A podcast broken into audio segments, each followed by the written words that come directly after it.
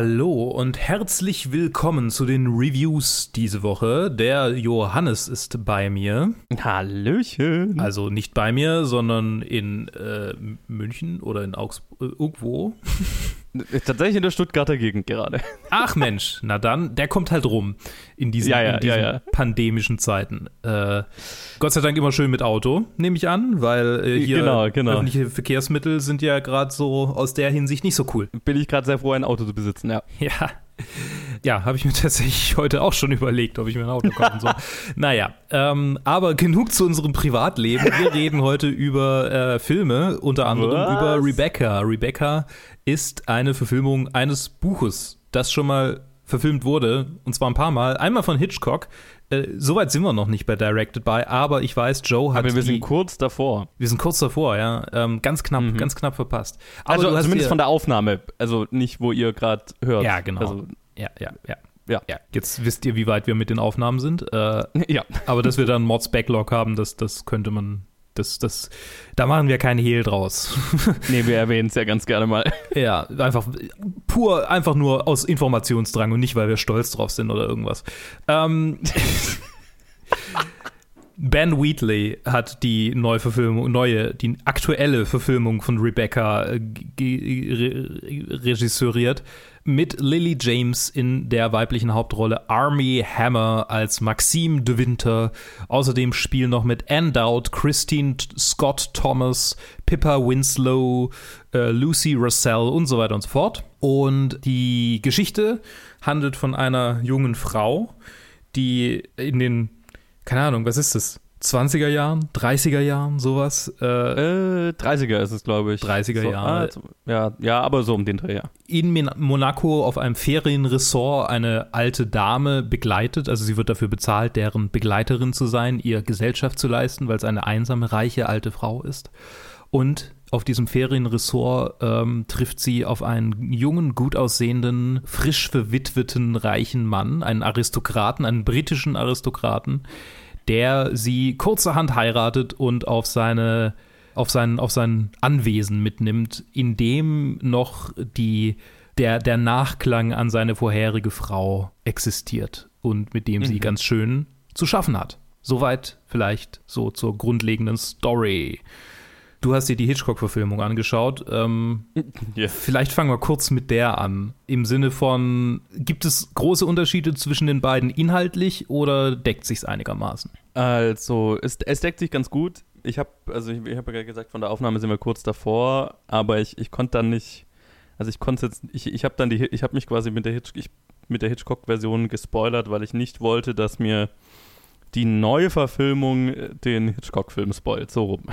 ja, ja. Und habe hab mir die halt davor gegeben, einfach, ähm, ich meine, den Vergleich zu haben ist auch gut, aber halt jetzt, wo wir so kurz davor sind, wollte ich halt nicht, dass ein potenzieller Twist, der vielleicht in der Hitchcock-Version dann irgendwie cool gewesen wäre. Und, und wäre tatsächlich so gewesen. Also ich wusste nichts über den, über den Film äh, und über die Story und so weiter. Ich wusste nur halt, das ist der Pic- Hitchcocks Best Picture-Gewinner. Ach Mensch. Und also die Story ist schon sehr deckungsgleich. Also wäre jetzt interessant zu wissen tatsächlich, wie es sich mit dem mit äh, dem Buch äh, deckt oder ich, ich weiß nicht, ob es ein Buch oder eine Kurzgeschichte ist, aber ähm, ich glaube, die Hitchcock-Adaption ist für Hitchcock auch ungewöhnlich nah am Original, Hm. wenn ich mich an, an, an das bisschen, was ich bisher drüber gelesen habe, erinnere. Ich habe jetzt natürlich auch äh, nee, jetzt nicht directed by-mäßig mir hier äh, schon die ganzen Hintergründe dazu angelesen. Das kommt natürlich in der entsprechenden Rebecca Hitchcock-Episode dann.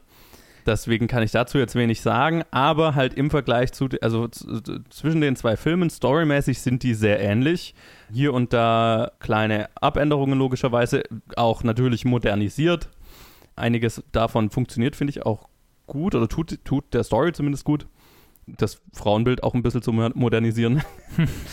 das ist nicht äh, übel in der, in der alten Version, aber hilft. Und andere Sachen, finde ich, sind schlechter abgeändert, ohne da jetzt konkret drauf eingehen zu wollen.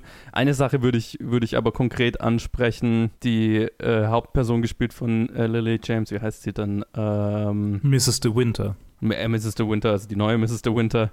Sie Ähm, hat nie einen Vornamen, glaube ich, ne? Ah, gute Frage. Äh, irgend, ja, wie auch immer. ähm, ist ja im, im Konflikt mit der Haushälterin des, äh, des Anwesens. Das ist so die, Mhm. der zentrale Konflikt. Die, und hier in der neuen Version ist es so, dass die Haushälterin zu Rebecca, also der, der, der ehemaligen Frau des Gutsbesitzers, gespielt von Army Hammer, die ums Leben kam. Wie genau ist einer der Twists oder der, Story, äh, der Storylines, die, die ich mal nicht spoilern wollten, wollen würde. Mhm. Ähm, und hier in der neuen Version ist es so, wird es so beschrieben, dass die Haushälterin so eine mütterliche Beziehung zu Rebecca hatte Mhm. und deswegen so antagonistisch Lily James gegenüber ist. In der Hitchcock-Version wird nie oft angesprochen, aber es ist stark gegay-coded Okay. und es ist nicht, äh, es ist nicht weit hergeholt und das ist auch die, die gem- allgemeine Interpretation davon, dass Rebecca und äh, Miss Danvers eine Affäre, also ein Paar waren, eine Affäre hatten. Findest du das in dieser Version nicht so gegay-coded? Nee. Okay. Also we weitaus weniger stark. Okay, weil ich finde, ich finde, das hat man, das hätte man schon so ein bisschen rauslesen können, aber vielleicht, vielleicht habe ich es mir noch eingebildet. Naja, du, du kannst ja die alte Version jetzt nicht, also entsprechend, Ja, klar. wenn, wenn's dir, wenn, wenn das für dich so rüberkam, dann ist es vielleicht doch drin, aber ich fand es weitaus schwächer. Okay. Also es kam für mich auf jeden Fall rüber. Okay, interessant, ja. Weil, weil ich fand, ähm, dieser ganze Konflikt und ähm, auch der Charakter von Miss Danvers, auch in der Version hat, äh, hier auch schön gespielt, finde ich, aber das fand ich in der Hitchcock-Version deutlich stärker und auch das Finale, auf das der Charakter von Miss Danvers rausläuft. Und Mhm. generell gibt es hier in der äh, Ben Wheatley-Version ganz viele kleine Entscheidungen, die mich so ein bisschen gebuggt haben, die, bei denen ich nicht ganz nachvollziehen kann, warum die so ganz leicht abgeändert wurden und dadurch schwächer waren als in der Hitchcock-Version. Und ich meine, das ist so. Das ist so das allgemeine Problem, wenn du einen Film adaptierst oder, oder eine neue Version von einer Adaption machst, wo die alte Version so einen ultimativen Klassikerstatus hat. Und also, nicht, also hier Best Picture und einer gilt als einer von Hitchcocks besten Filmen und so weiter. Mhm. Also du, du forderst ja den Vergleich logischerweise raus, wenn du das machst und musst natürlich deine eigene Version draus machen, aber, aber läufst halt total Gefahren natürlich, Entscheidungen dabei dann zu treffen, die dann schwächer sind als der Film, der so, so allgemein schon als Meisterwerk Ja. so, so den Status hat. Und da gab es tatsächlich viele so Kleinigkeiten und ich habe die Filme am selben Tag geschaut, entsprechend sind mir die halt natürlich Mörder aufgefallen. so, so Mini-Entscheidungen, wie zum Beispiel, es gibt so einen Vorfall mit einem Kleid, ja. Ja. wo sie für einen Ball dieses, äh, so ein Kleid, äh, also ein Kostüm sich auswählen muss und dann in der Hitchcock-Version ist es Miss Danvers, die ihr direkt das Kleid zeigt, das sie letztendlich auswählt und äh, äh, ihr erklärt, dass es eins von äh, seinen äh, Mr. De Winters Favorites ist und so weiter. Und wo sich dann am Ende herausstellt, dass die Person in dem Porträt Rebecca ist. Mhm. Und hier ist es irgendeine Verwandte und es ist auch über die Zofe, hat Miss Danvers ihr das Ja. gesteckt und so weiter. Ist ein bisschen schwächer, ja. Äh, Und äh, es, ist, es ist, funktioniert immer noch als Bloodpoint, aber es ist halt nicht mehr so stark. Ja, ja. Das ist so ein bisschen abgeschwächt. Und da gab es einige Momente in dem Film, die mich so, also die den Film so ein bisschen schwächer gemacht haben. Und eine Sache, die, die finde ich auch ähm, gegen das Original deutlich abstinkt, ist äh, Ben Wheatleys Stil oder der Stil, in dem der ganze Film gehalten ist. Ben Wheatleys Stil gefällt mir eigentlich äh, immer sehr gut. Ich bin ein riesiger Fan von Free Fire, also ist äh, ein Film, den ich definitiv wahrscheinlich mehr feiere als die meisten Leute. Aber Mhm. ähm, der Plot von Rebecca ist ja sehr melodramatisch. Mhm. Äh, Fast schon theatralisch, große Emotionen, so ein bisschen, hat so ein bisschen was Shakespearehaftes, ne? Und Ben Wheatleys Stil und der Stil, in dem jetzt diese Neuverfilmung gehalten ist, ist sehr gemutet und sehr schlicht Mhm. und toned down. Die großen Emotionen sind sehr zurückgefahren.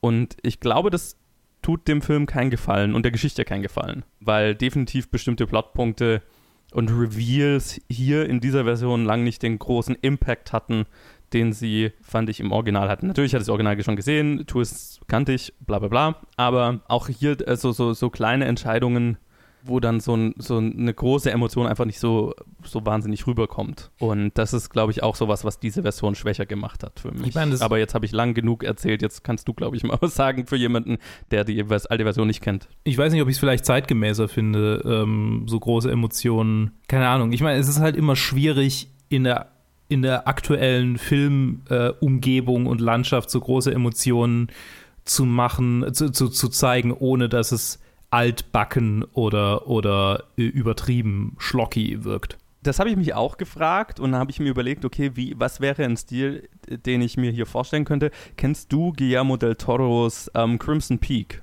Nee. Das ist äh, der Stil, in dem ich die Story eher gesehen hätte, tatsächlich. Okay. Okay. Was ist so ein bisschen Gothic Romance äh, mit so einem Horror-Touch und halt mhm. Guillermo del Toros Stil ist natürlich weitaus theatralischer. Ja.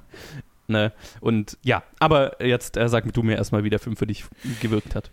Also der Film hat auf mich äh, lang gewirkt und ich habe ihn zwischendurch unterbrochen äh, wegen einem Telefonat, äh, weswegen er für mich jetzt natürlich auch ein bisschen fragmentiert wurde. Aber das war jetzt nicht so schlimm. Äh, tatsächlich hat die Pause zwischendurch ganz gut getan. War ungefähr in der Mitte.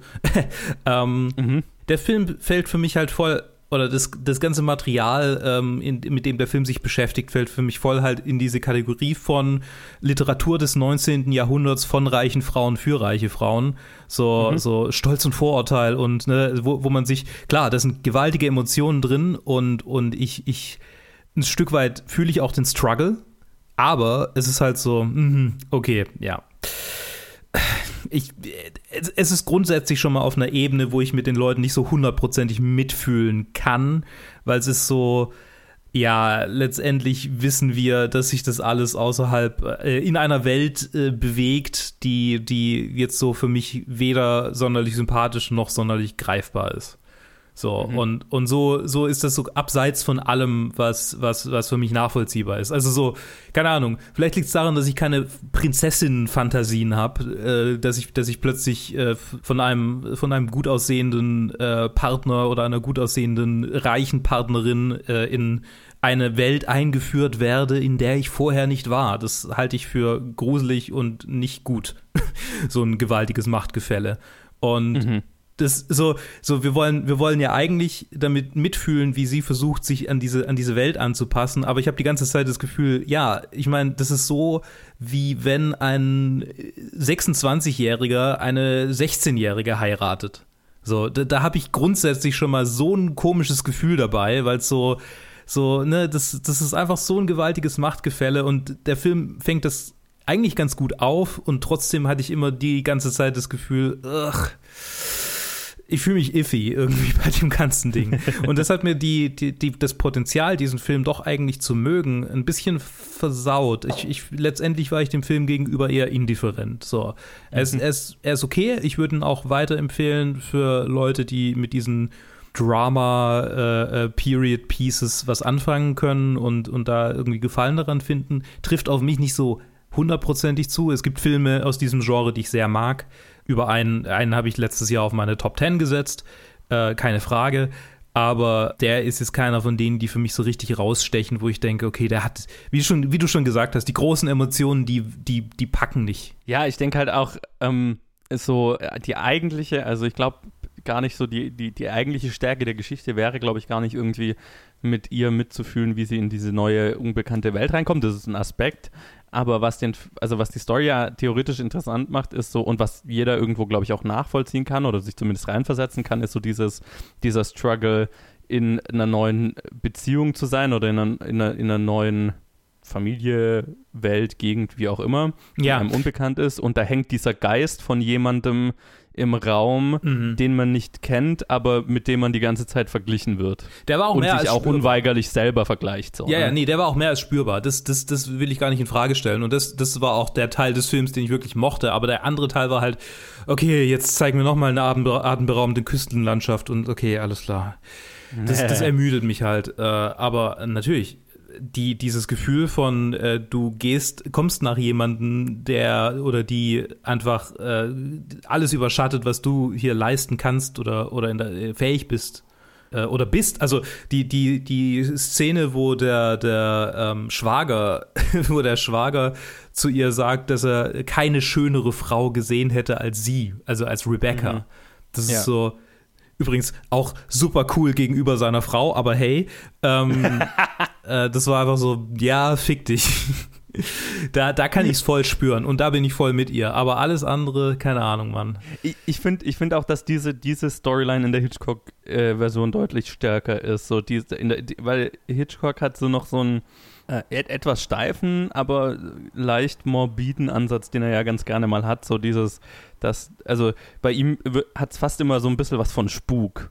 Mhm. Ja, dass da äh, noch es fühlt sich manchmal so ein bisschen an wie so eine Geistergeschichte, dass da der Geist dieser Frau, die sich entweder selber umgebracht hat oder ermordet wurde oder man weiß es nicht so genau mhm. bis zu einem Punkt im Film und die jeder so als Fantasiewesen quasi hochhält, dass die äh, überall mit rumgeistert, ne? dass du das Gefühl hast, die hängt, äh, die, die taucht jetzt plötzlich auf als, als Erscheinung sozusagen irgendwo.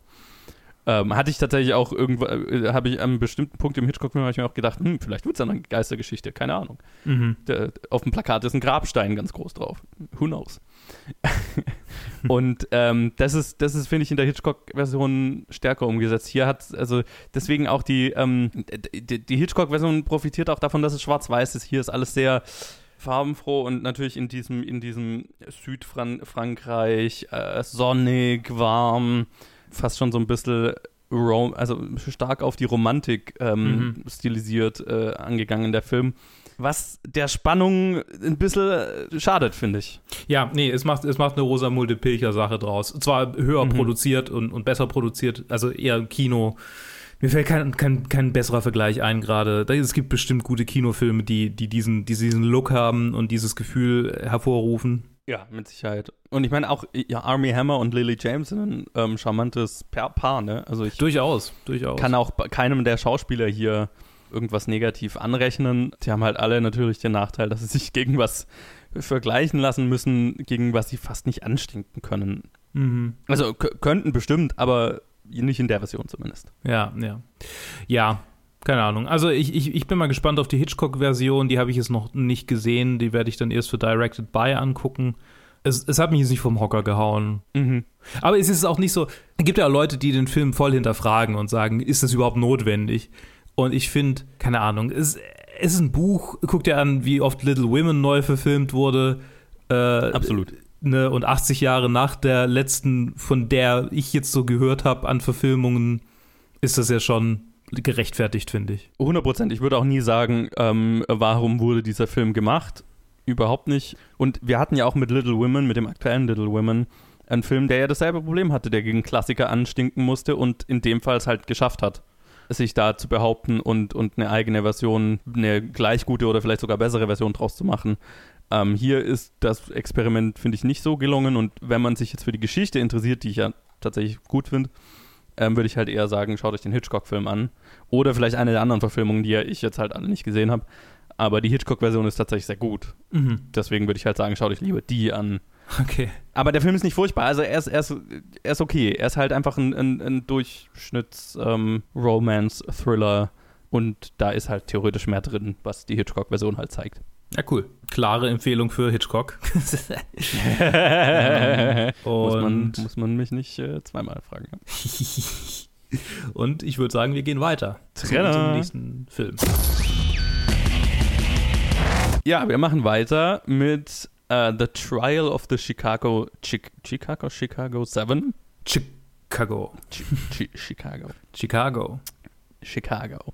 Äh, unter der Regie von Aaron Sorkin und auch geschrieben von Aaron Sorkin ist. Ist es der zweite Film, bei dem Aaron Sorkin Regie geführt hat erst? Ich bin mir ziemlich sicher, dass es so ist. Jawohl, es ist äh, der zweite Film, bei dem Aaron Sorkin jemals Regie geführt hat. Der letzte war Molly's Game vor drei Jahren, den ich ja tatsächlich ziemlich gut fand. Hm. Und hier haben wir es mit einem äh, Courtroom-Drama zu tun. Es äh, erzählt eine wahre Geschichte, basiert auf einer wahren Geschichte von einem äh, Verfahren, das in den äh, das 1968 äh, stattfand oder äh, in, um den Zeitraum nach einer Demonstration, nach einem Protest während des Demokratischen Parteitags oder der National Convention in Chicago wo 1968 lauter äh, Gruppierungen, unters äh, unterschiedliche Gruppierungen, die mit äh, der Politik der damaligen Zeit und vor allem dem Vietnamkrieg nichts zu tun haben wollten und ihren Protest zum Ausdruck bringen wollten äh, vor dem Demokratenparteitag, äh, genau deswegen, weil dort der äh, der, der demokratische Prä Präsidentschaftskandidat äh, vorgestellt werden sollte oder gewählt werden sollte. Und der keiner dieser Gruppierungen halt progressiv genug war. Und so war es eben ein, ein Protest gegen den Vietnamkrieg, gegen die aktuelle Politik in den USA und äh, wurde entsprechend mit sehr viel Polizei äh, begegnet und sehr prominent. Das wusste ich alles nicht, das habe ich auch alles erst so durch den Film und danach im Film halt noch so ein bisschen angelesen.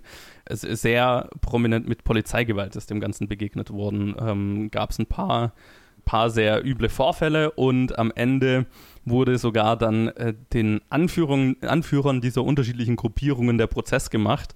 Sollte quasi so ein Exempel statuiert werden an denen. Und äh, mit äh, reingemischt wurde dann auch noch der Anführer der Black Panther, die eigentlich, äh, der, der mit dem Ganzen eigentlich nichts zu tun hatte, aber wie in dem Film sehr schön ausgedrückt wurde, weil man halt noch einen gruseligen schwarzen Mann dabei haben wollte, mhm. um die Jury zu äh, einzuschüchtern. Ja, und äh, dann der Film äh, zeigt am Anfang so ein bisschen, wie das zu diesem äh, Protest kam und dann springt er direkt in den, in den, äh, in das Verfahren und zeigt halt, ja, sehr prominent besetzt, ähm, wie das Verfahren ablief und der Skandal, der das Ganze eigentlich war. Mitspielen tun und äh, das muss ich auf jeden Fall erwähnen, weil es ist ein krass da besetzter Cast. Es ist äh, dabei Eddie Redmayne, Sasha Baron Cohen, über den wir gleich nochmal reden werden, Jeremy Strong, John Carroll Lynch, Yaya Abdul Martin II, Mark Rylance, Joseph Gordon-Levitt, äh, wen kennt man noch? Frank Langella als der Richter. Michael Keaton taucht mal auf. Also da sind sehr, sehr viele bekannte Leute dabei. Ach, Mark Rylance, habe ich Mark Rylance gesagt? Ah ja, habe ich gesagt, genau. Der, ja. der spielt den Anwalt, der die, der die äh, Leute vertritt. Ja, so mehr würde ich, glaube ich, zur Story noch gar nicht sagen. Äh, Luke, wusstest du von diesem Prozess und wie hat dir der Film gefallen? Also ich wusste nicht von dem Prozess, äh, auch durch den Film erst darauf aufmerksam geworden. Der Film hat mir ziemlich gefallen tatsächlich. Also ich, ich habe gesehen, dass viele Leute Aaron Sorkin äh, für seinen Regiestil hier kritisiert haben. Ich kann es nicht so hundertprozentig sehen. Es ist für mich halt ein Courtroom-Drama, das nicht wahnsinnig viel irgendwie anders oder neu oder cool, also mega cool macht, sondern es ist halt gutes Courtroom-Drama. Ich finde die das immer wieder äh, hin und her äh, cutten äh, zwischen der Situation, um die es geht und dem aktuellen drüber sprechen, einen ziemlich guten Move. Dieses generelle fast-paced Dialog-Ding und mit, mit irgendwelchen coolen One-Linern äh, oder, oder halt coolen äh, äh, Dialogabfolgen. Sehr typisch für Aaron Sorkin. Ich habe auch schon mal ein Theaterstück von Aaron Sorkin gespielt. ähm, ah, okay. Äh, genau, wo es um die Erfindung des Fernsehens ging, äh, The Farnsworth Invention. Gibt es tatsächlich nicht auf Deutsch, aber unser Regisseur hat es einfach übersetzt da äh, von zwei Jahren. Also ich, ich komme da voll gut damit klar und ich, find, ich mag das. Und insofern war der Film echt eigentlich cool für mich, weil, weil ich dadurch was erfahren habe, was ich vorher so nicht wusste. Ich habe nebenher den Wikipedia-Artikel äh, über den Prozess und über einzelne Akteure gelesen und äh, ich finde, das war eigentlich ganz gut, weil der Film dann nicht so kompliziert war, dass man dem dann irgendwie nicht folgen konnte äh, mhm. während man gleichzeitig das eigentlich mal nachforscht, was da alles, um was es eigentlich geht.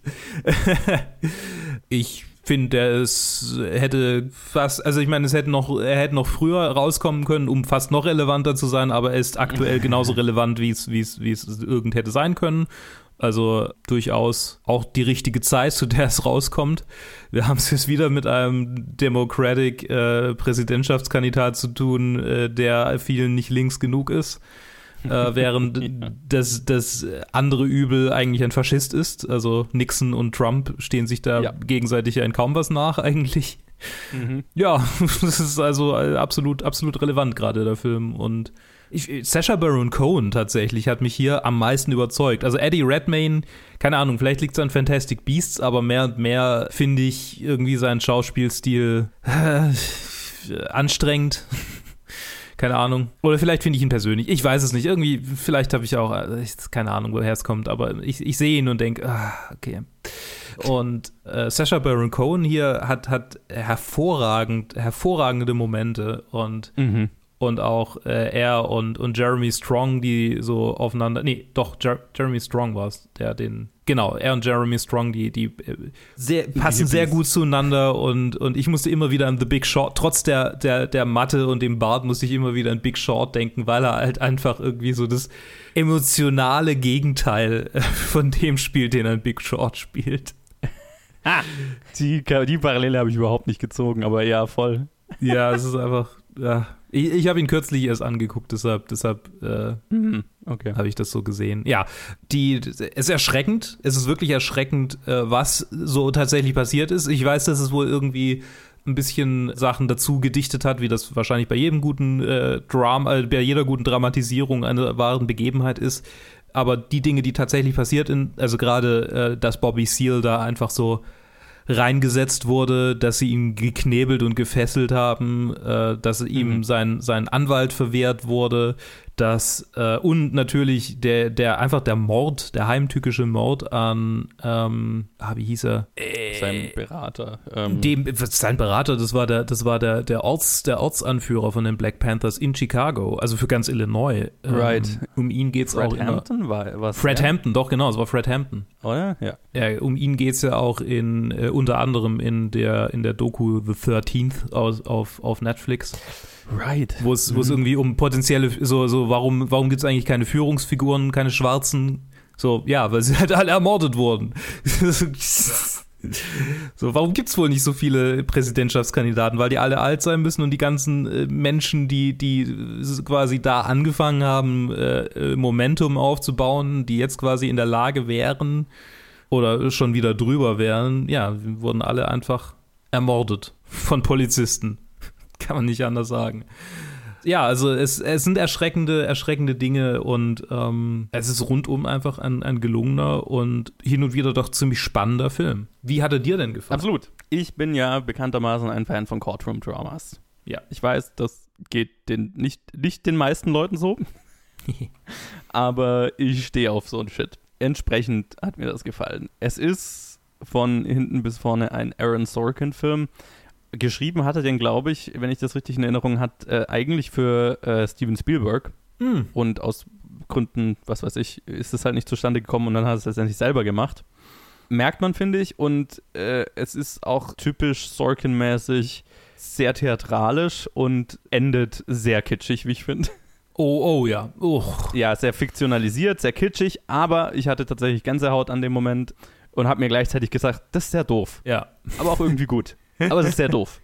Ja, äh, man muss Aaron Sorkins Stil mögen. Ich äh, verstehe Leute, die sagen, er ist nicht der spannendste Regisseur. Das, das äh, sehe ich. Er ist nicht besonders flashy, ist, er ist sehr matter of fact und es tut nicht im, immer unbedingt seinen Drehbüchern äh, gut, die, die halt sehr theatralisch sind. Hier hat mich jetzt nicht so groß gestört, dass äh, stilistisch fand, was, was manchen Leuten so ein bisschen gefehlt hat, ähm, das kann ich nicht so sehen.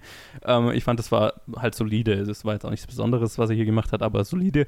Äh, was natürlich wie immer raussticht, ist sein Drehbuch und sein Schreibstil und wer seine äh, Drehbücher kennt, der weiß, auf was er sich einlässt. Aaron Sorkin hat ein, eine Art zu schreiben, der kann, glaube ich, auch nicht wirklich anders. mhm. Und man weiß, was man kriegt, wenn man einen Aaron Sorkin geschriebenen Film oder Serie anschaut. Na, ist halt wie Quentin Tarantino. Ja, also es ist Ja, ein- genau.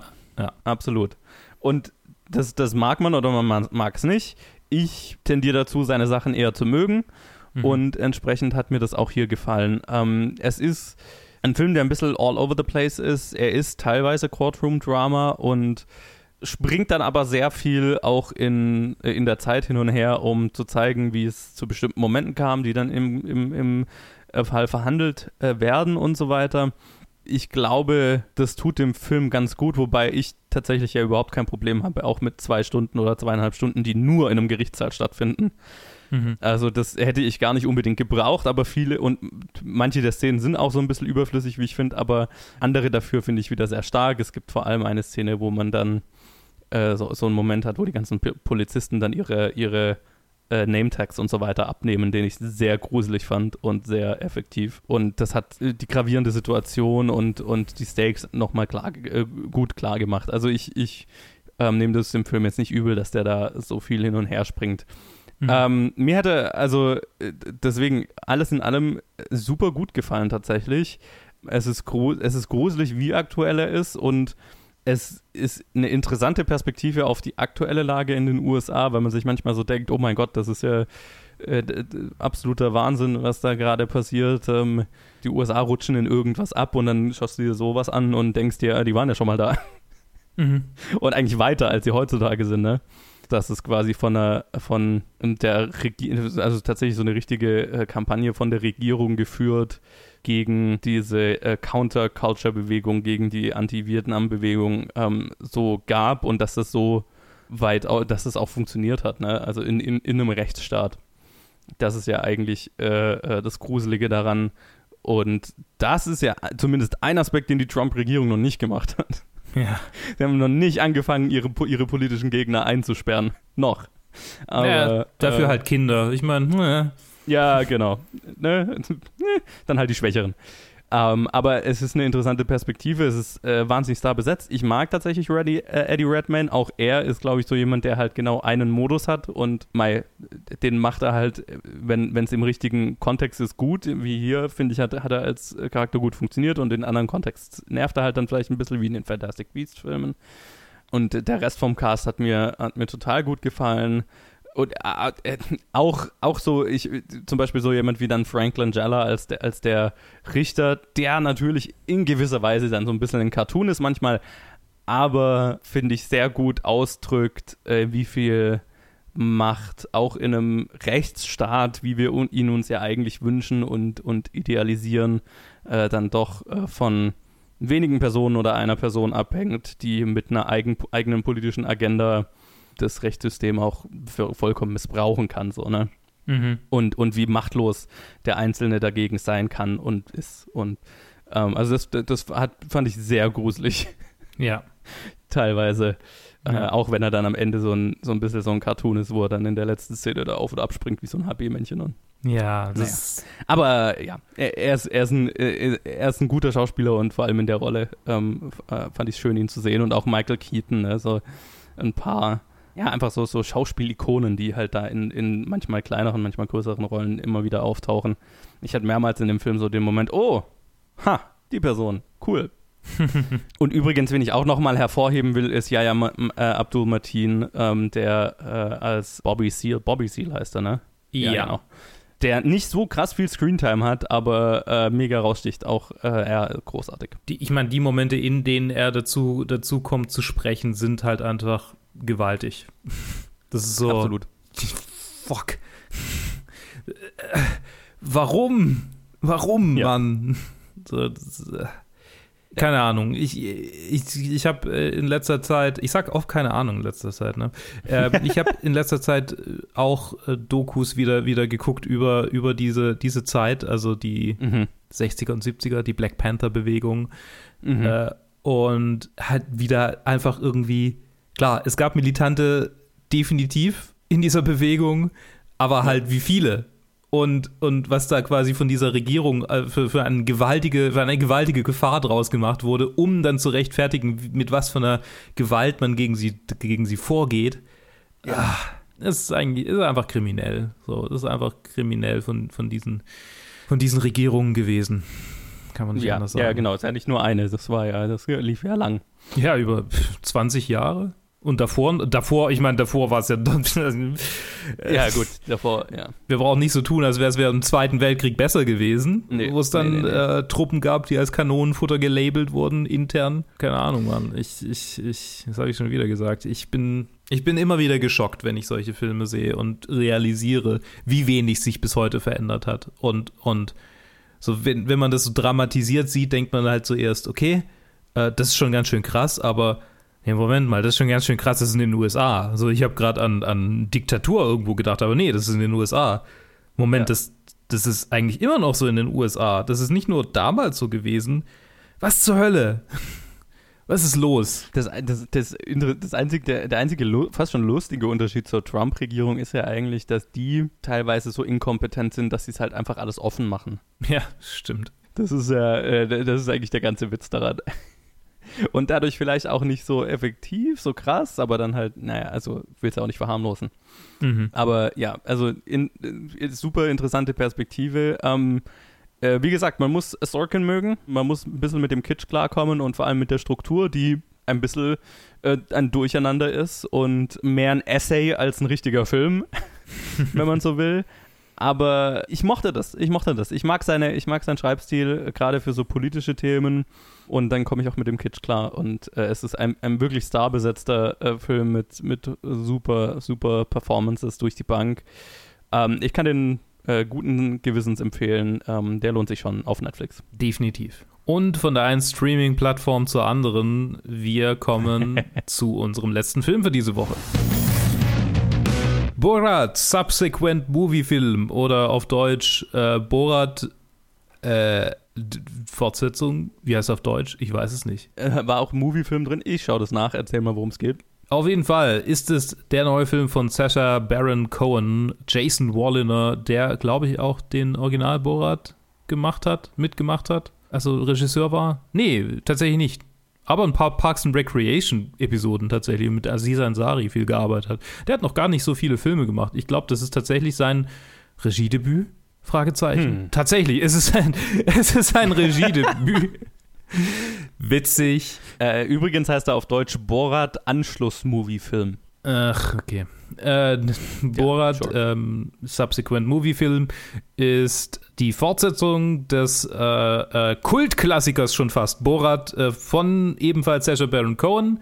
Die Figur ist ja schon fast legendär in der Kombination aus äh, unglaublichem Rassismus, der dann wiederum den wahnsinnigen Rassismus der Menschen äh, provoziert, die damit konfrontiert werden. Sascha Baron Cohen hat sich einen kasachischen Reporter namens Borat ausgedacht, der in die USA geht, um eine Reportage über Kasachstan, äh, über, über die USA zu drehen und quasi in Kasachstan darüber, darüber zu, zu erzählen, wie das Leben in den USA ist und wie sehr die alle Kasachstan mögen. Und das ist mhm. quasi der, die, die, die, der lose, die, das lose Framing. Aber danach ist es ein Jack S-eskes äh, Aneinanderreihen von Leute verarschen, indem er in dieser Verkleidung äh, auf, auf rechtsnationale Paraden geht, äh, ähm, auf einem Stierkampf äh, die amerikanische Nationalhymne äh, homophob verunglimpft, äh, den Holocaust nicht leugnet, aber, aber ver verherrlicht und ja. generell einfach versucht durch absolute Provokation jeden, der auf ihn trifft, dazu zu bringen, äh, seine Maske abzulegen und mal offen zu sprechen. Und tatsächlich schafft es auch ganz schön viele Rassisten und, und Idioten äh, so, so zu enttarnen in mhm. ihrem Alltagsleben. Und dafür ist Borat ein gewaltig guter Film, finde ich. Aber er hat sehr kruden Humor. Es gibt sehr üble Szenen, äh, viel Nacktheit, viel äh, Frauenfeindlichkeit. Und das alles wird in diesem Film adressiert. Tatsächlich. Mhm. Ähm, ja. Die Frauenfeindlichkeit wird adressiert, die, die Holocaust-Verherrlichung wird adressiert. Generell der Umgang mit äh, seinem Image oder mit seinem, mit seinem Bild äh, und, und auch der, der Darstellung von Kasachstan als quasi dem letzten Drecksloch. Das wird, das wird so ein bisschen, das wird nicht ganz so revidiert und das finde ich auch immer noch ein bisschen arg, arg übel. Aber mal davon abgesehen, hat er es wieder geschafft, tatsächlich manchmal in zusätzlichem Kostüm, weil halt alle Borat erkennen, ähm, ja, ja. ein paar Leute zu enttarnen, Mike Pence zu verarschen, äh, QAnon und äh, äh, tatsächlich Covid einzubinden und einen Film zu schaffen, der, wie aus meiner Sicht, diese, dieses Jahr nicht besser hätte verkörpern können. Mhm. Ich habe schon eigentlich meine ganze Review gerade gerade gerade gesagt. Vielleicht bist du nicht ganz so enthusiastisch wie ich. Ach du, schon. Also ich meine, ich habe keine, keine so starke Beziehung zu dem ersten Film tatsächlich. Also ich habe ah. den, ich erinnere mich schon, als der rauskam, ich habe den auch einmal gesehen oder so aber ich weiß, ich war da, also ich war nie so der Borat-Fan. Mich hat das ganze, der ganze Hype um den Charakter und um den Film damals ziemlich genervt. Du warst halt damals schon cool. Ich nicht. naja, ich denke mir, also eigentlich so, ähm, ich, es war halt alles so auf den Charakter und äh, auf ja, Kasachstan als äh, letztes Dreckloch, wie du es gerade beschrieben hast und so weiter, das war irgendwie so das, was halt durchgedrungen ist, aber eigentlich so dieses, der politische Hintergrund, der ist ja gar nicht so, äh, der, oder zumindest habe ich es damals nicht so mitgekriegt, dass der so hängen geblieben ist bei den Leuten. Ne? Mhm. Die haben sich, ja. die fanden halt alle den Charakter lustig und das ist so, was hängen geblieben ist und was so popkulturell immer wieder äh, refer, äh, äh, gereferenced wurde. Und das ist mir so ein bisschen auf die Nerven gegangen. Eigentlich müsste ich mir jetzt nochmal anschauen, um zu schauen, ob, ob das, der politische Aspekt vielleicht besser funktioniert. Er lohnt sich definitiv nochmal anzuschauen. Ja, weil das ist ja das, und deswegen ähm, hat mir der Film eigentlich ganz gut gefallen. Das ist das, was ich, was ich hier halt sehr gelungen finde und was Sacha Baron Cohen halt einfach sehr gut kann. Ich meine, er hat ja auch in, in der Zwischenzeit eine ganze Serie draus gemacht. Uh, Who is America heißt die, wo, wo er eigentlich mhm. nichts anderes macht, als äh, in Verkleidungen Leute ihr, ihr wahres Gesicht äh, dazu zu bringen, ihr wahres Gesicht zu zeigen, so, ne? Ja. Also ich, ich erinnere mich nur, ich habe die Serie nicht geschaut, aber äh, ich kenne nur den einen Ausschnitt, wo er irgendwie so einen israelischen äh, Geheimdienst-Typ mhm. spielt, der dann lauter so NRA, also der im Prinzip, äh, die, die Story ist, die off offizielle Story, die er quasi verkauft ist, er geht nach, er ist in die USA gereist, um äh, die, äh, um dafür zu lobbyieren, äh, dass äh, in Schulen oder dass an Kinder Waffen vermarktet werden sollen und bringt so halt Stück für Stück äh, lauter NRA-Leute und Republikaner dazu, halt ihr waffenverherrlichendes Gesicht zu zeigen. So, ne? Ja. Und lauter solche Sachen. Und ich meine, das macht er ja hier in dem Film auch und äh, tatsächlich fand ich halt sehr gelungen, wie du ja gesagt hast, dass äh, so bestimmte Sachen, die vielleicht im, jetzt äh, auf de, im, im, alten Film äh, etwas nicht mehr zeitgemäß wären, äh, anzusprechen, indem halt er hier eine Tochter hat, ja. die äh, sehr prominent mit reinspielt und äh, was so der Arc des Films tatsächlich ist. Also der Film hat einen Arc, der ist schon auch dazwischen drin eine Aneinanderreihung von Pranks, wenn man so will, aber halt politisch motivierten Pranks, wo er dann irgendwie Mike Pence und also ganz ganz auch, was er jetzt voll durch die Medien ging, Rudy Giuliani am Ende dann halt äh, äh, rankriegt und andere ja auch, ähm, wie du gesagt hast. Aber der, der Arc des Films ist ja eigentlich, äh, dass er halt am, am Anfang seine Tochter als Stück Vieh im Prinzip ansieht und äh, über den Film halt eine Beziehung zu ihr aufbaut. Und äh, lernt, dass Frauen kein Vieh sind. Das ist Borats Arc hin zu einem progressiveren Denken, I guess.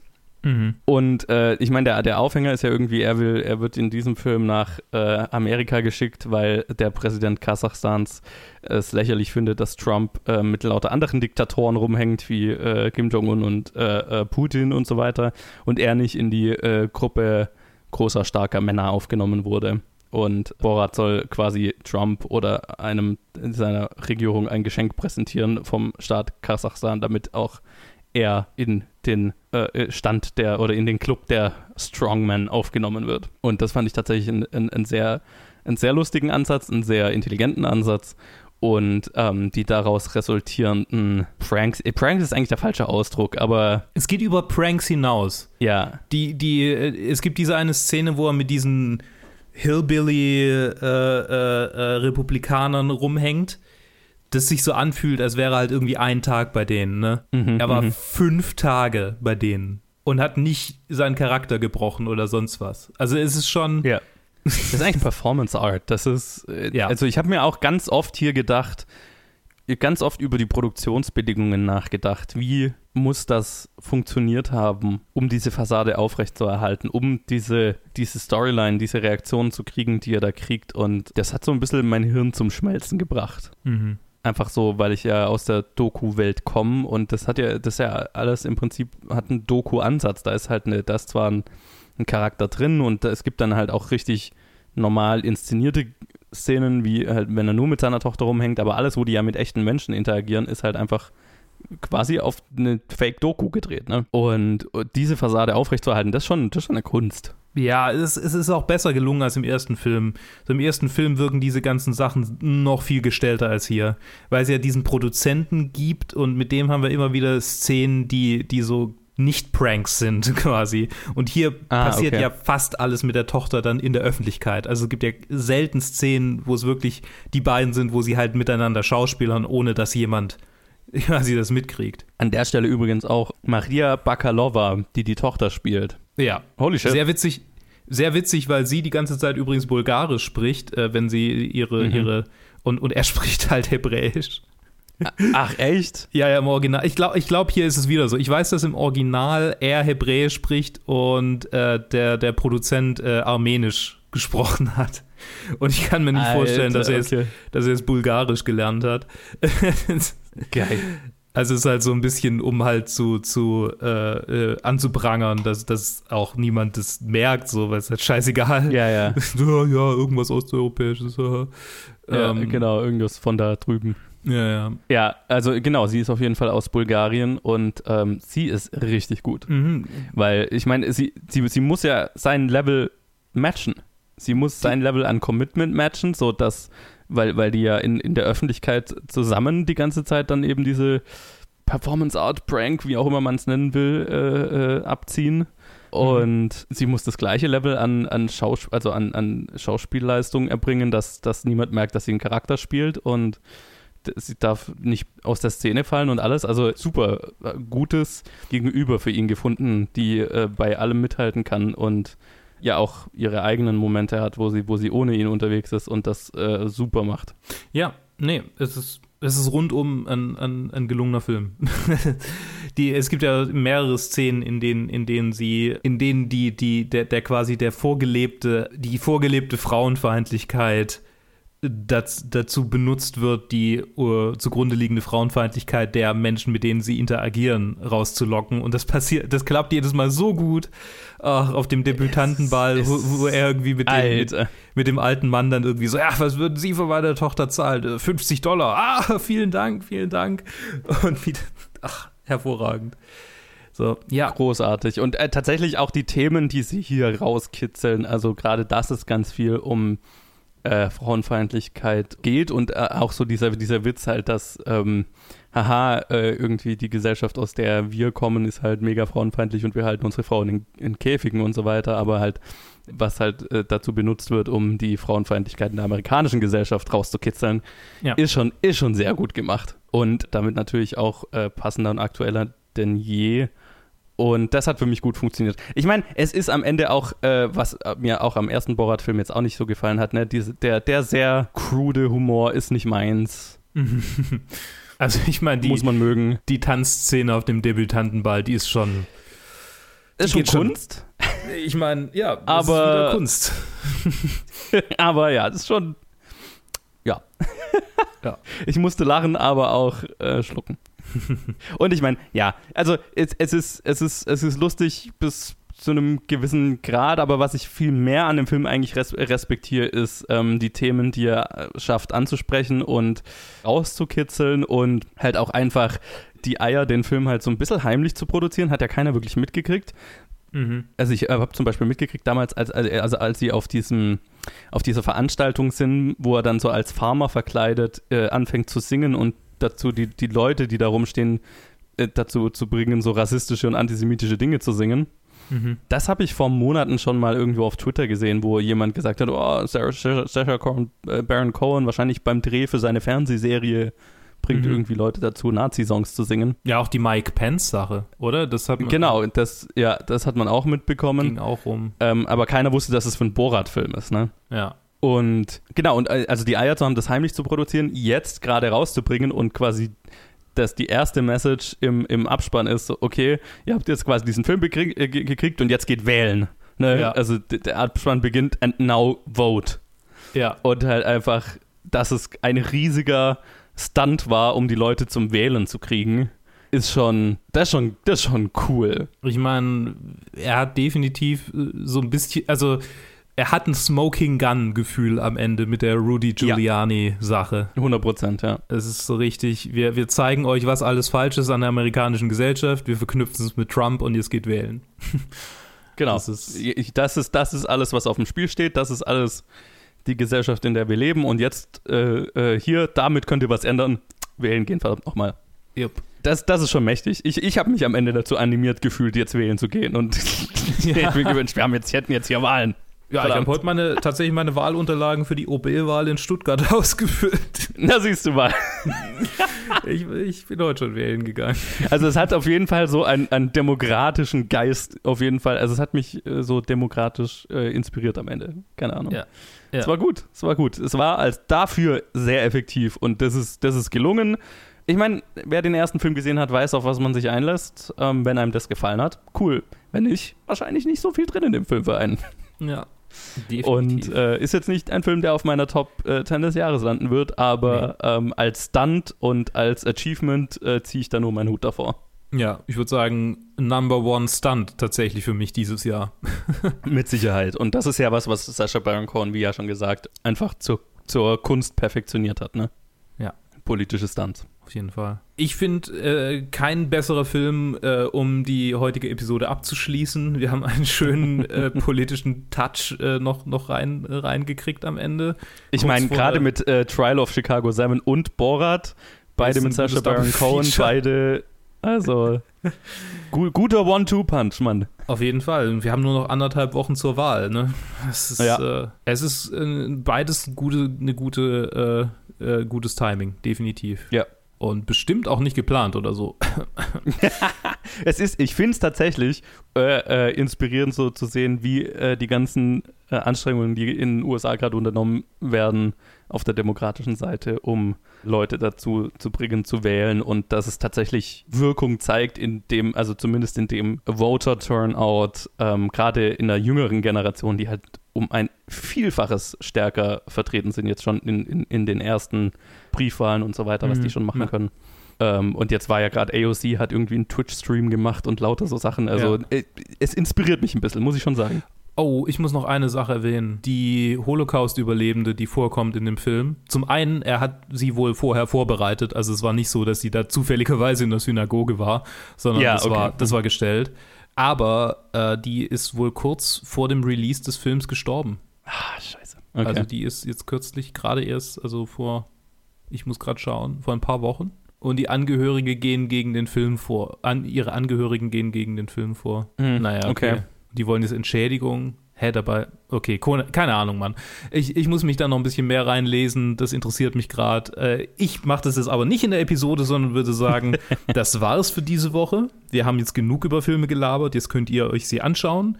Ich empfehle definitiv Borat und Trial of the Chicago 7 aus dieser Woche. Ja, ich auch. Und wir hören uns demnächst wieder. Äh, so ist es. Ich, ich, ich wünsche euch eine schöne Woche. Bis dann. Macht's gut. Ach ja, Facebook, Twitter, Instagram und so. Ne? Ja, oh, wisst ihr ja. Existiert dann. Ja.